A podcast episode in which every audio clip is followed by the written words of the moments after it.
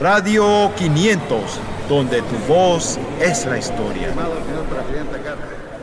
Eh, yo soy de Colón, en realidad, y bueno, nací en Panamá porque eh, mi madre vino a darme a luz acá a Panamá, pero me crié en Colón casi siempre. La mayoría del tiempo estuve en Colón. Pero Panamá me, gusta que en dos horas estoy en, la montaña y que en dos horas puedo estar en la playa. Eh, el clima, eh, son muchas cosas, ¿no? Muchas cosas juntas.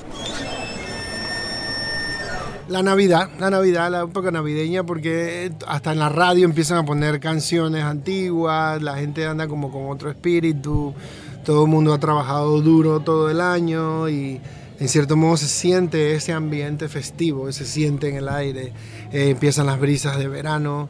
Eh, y el país todo cambia, muy, muy, muy, muy, muy, muy, muy rico. Me encanta. Bueno, muy concurrido. Me parece muy interesante ver eh, colegios, niños llegar en fila y miran todo. Em, mucha cultura con los libros.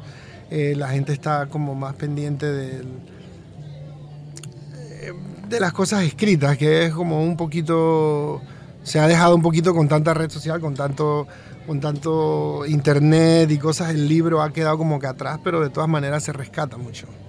Con, con, eventos como estos me parece una iniciativa súper. Un saludo al futuro de parte de Ian Chang en el 2017.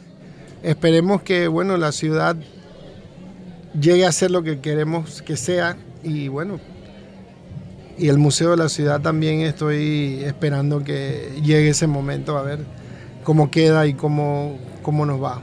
Pero bueno, saludos.